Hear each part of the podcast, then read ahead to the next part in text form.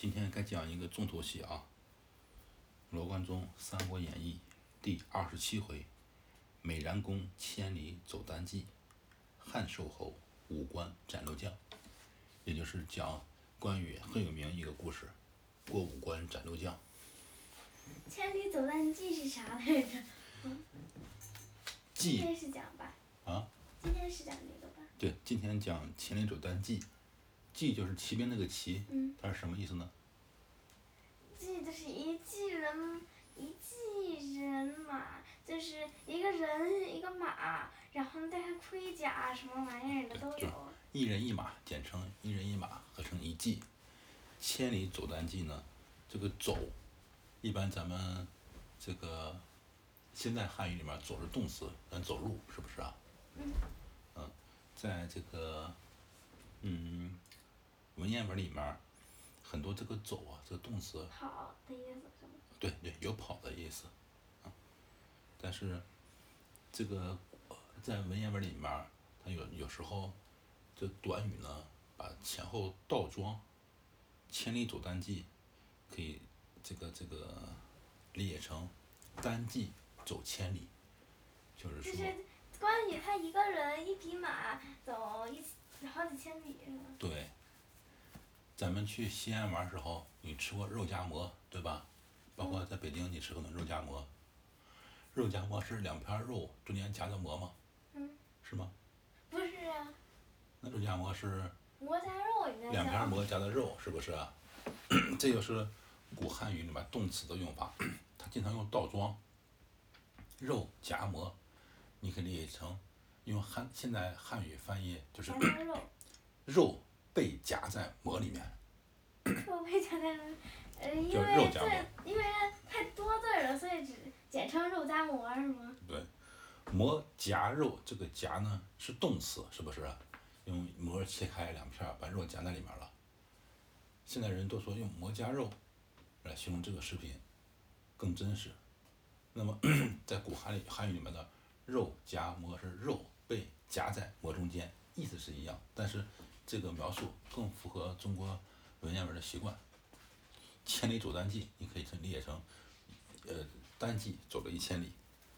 单骑走千里，所以说，千里走单骑，过五关斩六将，这已经固定用法了，就来源于罗贯中这个《三国演义》。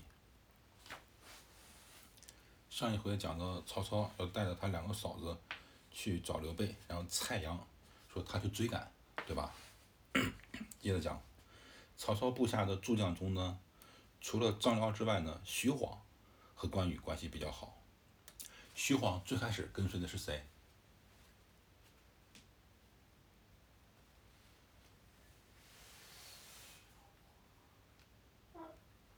李傕郭汜造反，他们劫持了汉献帝之后，杨奉、董承他们俩不救汉献帝吗？对，徐晃一开始跟随的是杨奉，后来杨奉就就不跟汉献帝了，然后徐晃就投靠了曹操，在曹操嗯去洛阳接汉献帝的时候，把汉献帝接到许许都，挟天子以令诸侯，那个时候徐晃就投靠了曹操。那曹操的部下中，除了张辽之外，徐晃和关羽关系非常好，其余的人呢也都是非常佩服这个关羽，只有蔡阳这个人不服关羽。他听说关羽今天要走了之后呢，他就想去追赶。曹操说：“哎呦，这个关羽不忘旧主，来去明白，真是大丈夫啊！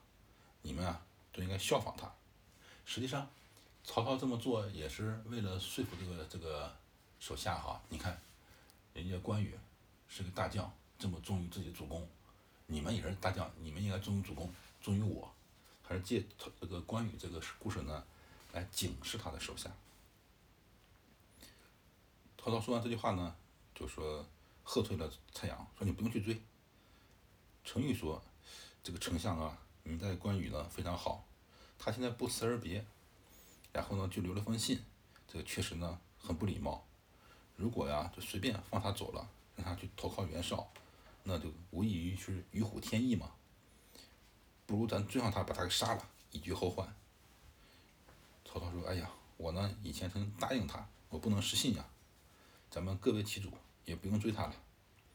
然后他就和张辽说：“说关羽啊，挂印封金，我用金银财宝贿赂贿赂不了他，啊，给他高官厚禄嘛，嗯，他也不动心。说这种人啊，我还是非常的佩服他的。我想呢，这个他刚走，走不呃走的不会太远哈。我呢，更加呢想跟他呃做个朋友，送个人情。你呢，就是去追上这个关羽，跟他打个招呼。”你代替我去送送他吧，送行，然后呢，再给他点路费，哎，给他几件衣服，留作个纪念。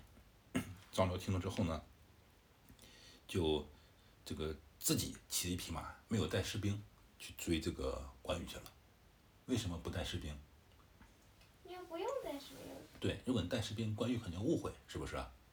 这出于礼礼貌，古代出于礼貌，很多带兵的时候呢，让士兵不要动。然后自己一个人出来与对方搭话，现在呢，张辽根本连士兵都不带，就单骑去找关羽了。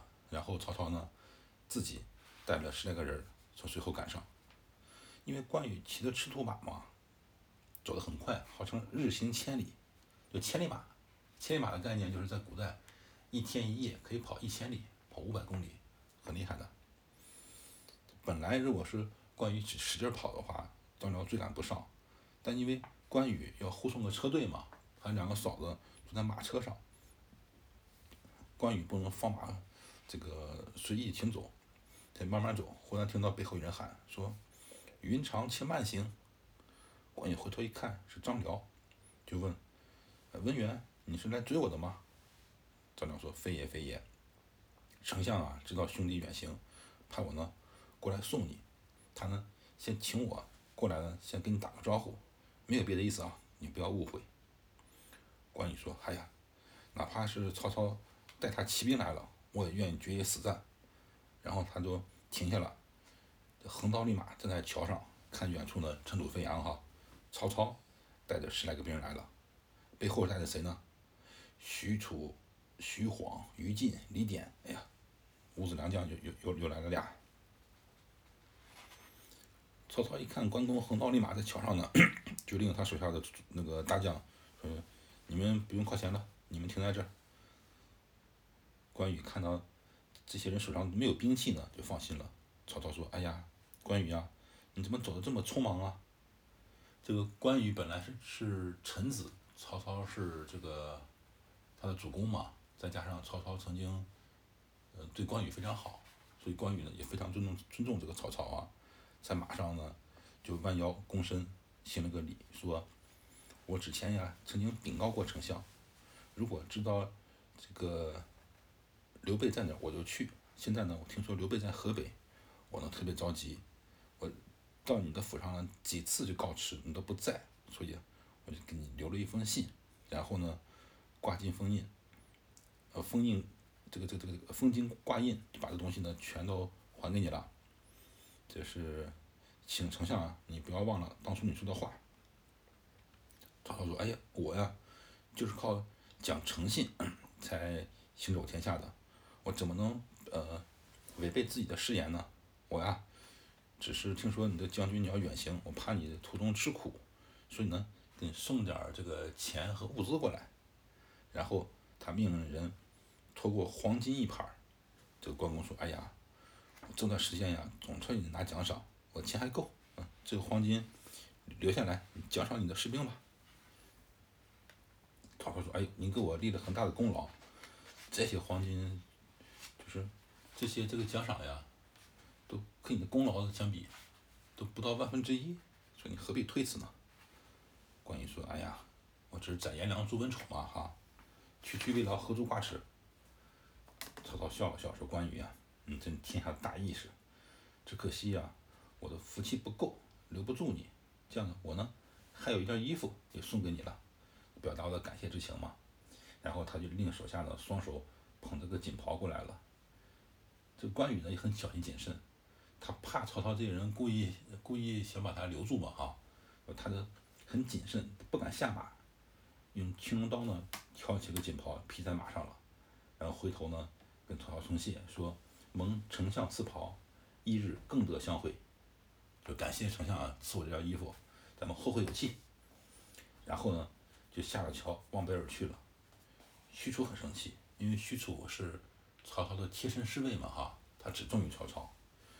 他说此人太无礼了，干嘛不抓住他呢？曹操说：“哎呀，他呀，一人一马，我们几十个人在这儿，怎么能不怀疑呢？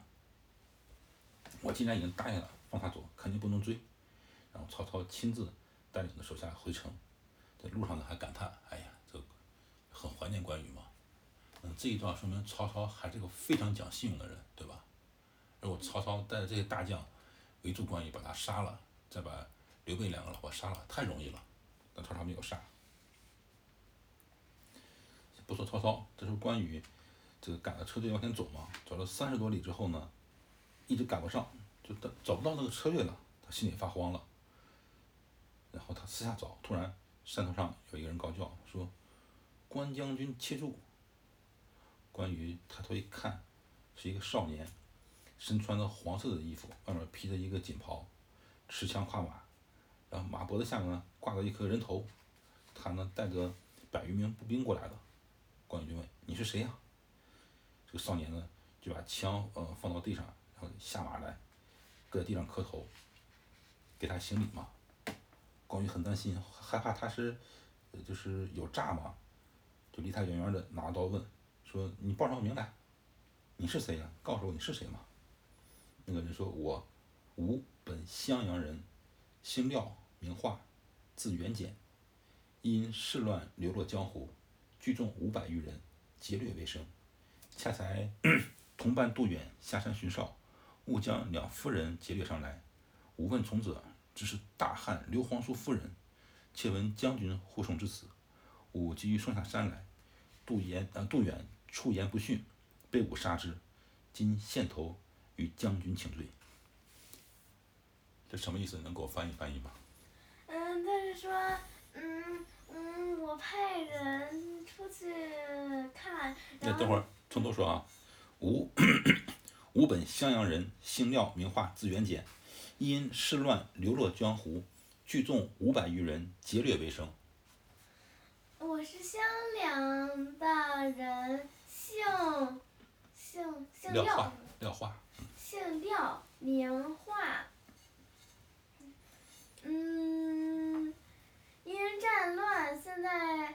因为战乱，现在我身边只剩五百多人，所以靠抢抢劫来生活。对，就是因为战乱嘛，所以到处流浪。然后呢，他聚聚起来五百多个小士兵，到处抢劫。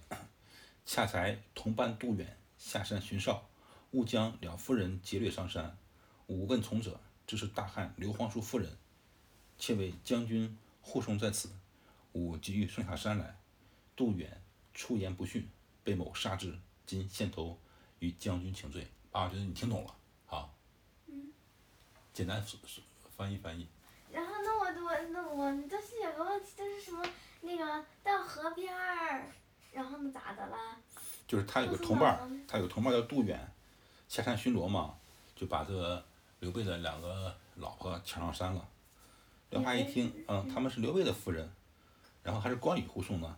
就想把这两个人送还给这个关羽，但是呢，杜远不答应。刘化一生气，就把杜远杀了，把割下的人头送给关羽，表示道歉嘛，请罪来了。关羽说：“哎，二位夫人何在？”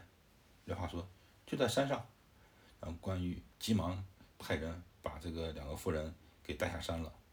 不一会儿呢，这个一百多个人簇拥着他的两驾马车来了。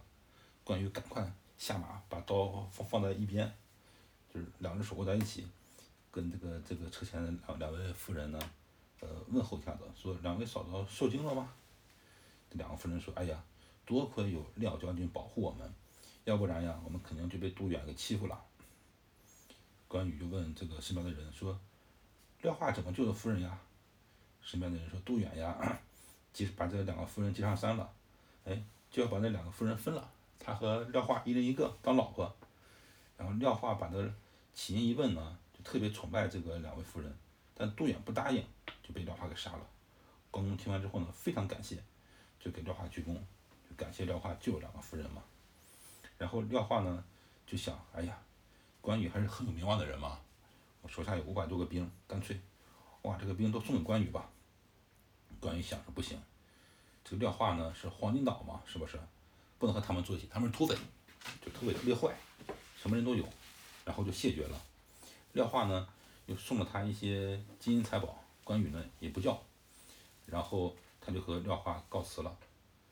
这这个这个廖化呢就带着人又回山谷当这个土匪去了。关羽呢就把曹操送个锦袍的事呢告诉他的两个嫂子，然后呢就催促着车队赶快走。到天晚的时候呢，在一个村庄里面休息，这庄主出来迎接他，岁数很大了啊，头发胡子都白了。他问：“将军，你叫什么名字啊？”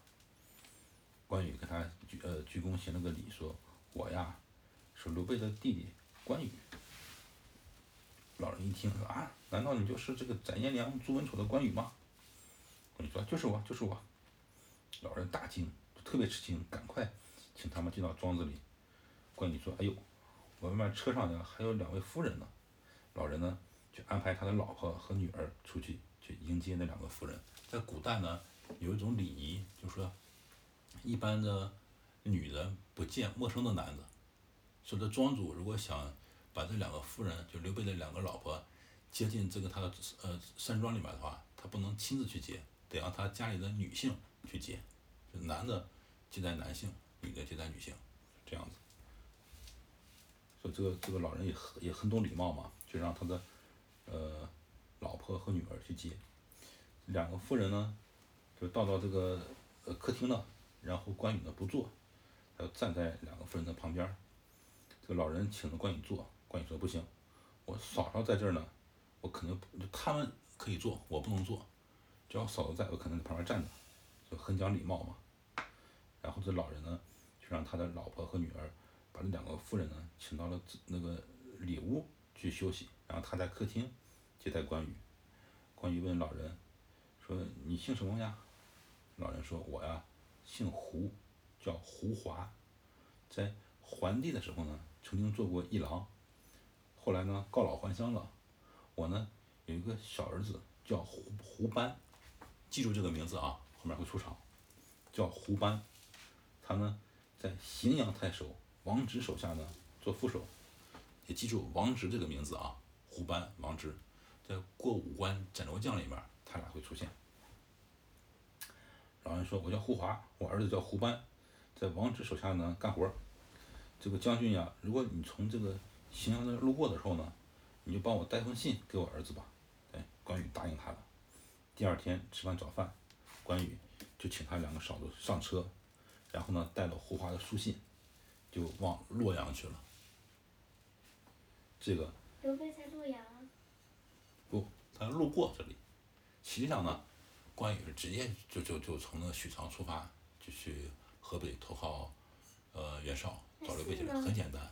这这这过五关斩六将，所有的事儿都是编出来的，没有的，这里面的人也都不存在。哦，根本就没有那东西，没有那个后面说的那两个人。历史上没有过五关斩六将这个故事。今天就讲个开头吧，讲《千里走单骑》开头。明天，爸爸给你讲过五关斩六将。今天要讲的稍微长一些，好吧？